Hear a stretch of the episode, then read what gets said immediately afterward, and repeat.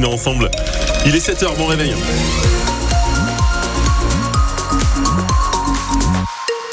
Le journal, Sébastien Cabrita dos Santos donc. 9 minutes de trafic ralenti sur la 47 avant Givor. C'est la seule difficulté au moment où l'on se parle avec beaucoup de nuages et de grisailles hein, sur la Loire et sur la Haute-Loire aujourd'hui.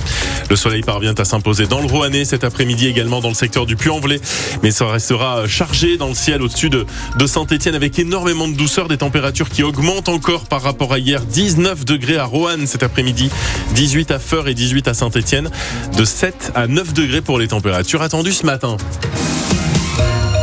Grise pour les voyageurs à Château-Creux, compte dans le rouge pour les commerçants de la gare et des alentours. Eux n'empruntent pas les trains, mais les commerçants, les artisans s'inquiètent de voir leur business pâtir de cette nouvelle grève annoncée par les cheminots, alors que le trafic des trains promet, Julien Frénois, d'être extrêmement perturbé à partir de ce soir jusqu'à dimanche.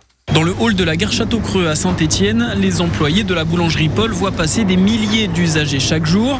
Un week-end de grève, ça a forcément un impact sur leur commerce. Marion y travaille depuis deux ans. C'est vrai que nous, ça nous touche beaucoup. Bah, de toute façon, c'est les trains qui nous ramènent la clientèle. Donc il n'y a plus de train, il n'y a plus de clients. Sur un week-end, on peut tourner à à peu près 2000 euros. Sur le samedi hein. et le dimanche, on peut tourner à 1000 et quelques. Mais là, par exemple, un week-end comme on va avoir, si on fait 500 euros, c'est le bout du monde. Et souvent, quand il y a grève, Marion et ses collègues doivent faire face aux humeurs des usagers. Nous, on est multifonction, secrétariat, euh, on est un peu tout. Nous. Des fois, il y a des clients qui s'en prennent à nous, mais comme on leur dit, euh, moi, je vous vends pas les billets, je conduis pas des trains, je fais pas des grèves. Quand on sort de la gare, plusieurs voitures sont en attente pour une course. Ça fait 14 ans qu'Adem est taxi sur Saint-Étienne. On en a connu des grèves et c'est vrai qu'à chaque fois, ça nous met dans l'embarras parce qu'on se retrouve à attendre plus longtemps à la gare. En général, on va dire, a- on va prendre un, un client sur chaque train qui arrive. Et c'est vrai que quand il y a la grève, ben, c'est plus un client chaque train, c'est un client tous les 10 trains parce qu'il n'y a pas tous les trains qui tournent. Donc automatiquement, ben, ça nous impacte réellement. L'une des craintes d'Adem et ses confrères en période de grève, c'est quand l'annonce de celle-ci est faite bien en amont, car les usagers s'organisent autrement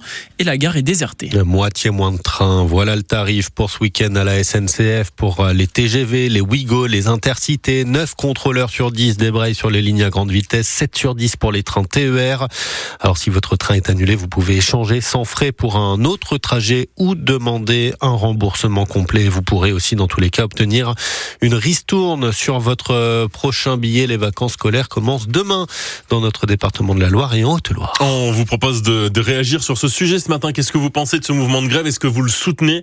Ou est-ce que vous vous sentez euh, pris en otage? 04 77 10 0010 Le représentant de la Fédération d'usagers FNOT en Auvergne-Rhône-Alpes, Gérald Petitgan, est votre invité ce matin sur France Bleu Saint-Étienne-Loire à partir de 7h45. Galère sur les rails, des comptes en chute libre dans l'aéronautique. La compagnie Airbus publie ce matin un bénéfice net en baisse de 11%, tout de même largement en positif, hein, plus de 3,8 milliards d'euros pour l'année. Soyez très vigilants si vous avez euh, récemment mangé des produits de la marque La Ferme aux Délices. Une quinzaine de produits, des sauces tomates, des terrines, des rillettes de canard sont rappelés par le gouvernement. Il y a un risque de botulisme.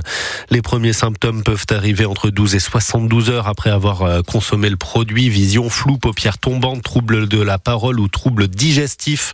Consultez immédiatement si ça vous euh, Une personne est morte au mois de septembre après avoir mangé euh, des euh, toxines botuliques dans des sardines servies dans un restaurant bordelais. Les villes et villages volontaires pour expérimenter l'uniforme à l'école ont jusqu'à ce soir pour se faire connaître. On saura bientôt quelles écoles souhaitent jouer le jeu. Pour le moment, il y a cinq lycées de la région qui euh, vont porter, qui vont faire porter dès le mois de septembre les mêmes polos, les mêmes sweatshirts à leurs élèves, en partie confectionnés chez nous dans la Loire. Ces habits, ça représente 16 000 mètres de tissu à produire pour Enitex, basé à Riorges. Et ce n'est peut-être qu'un début. Le patron Christian Schmitt se frotte déjà les mains.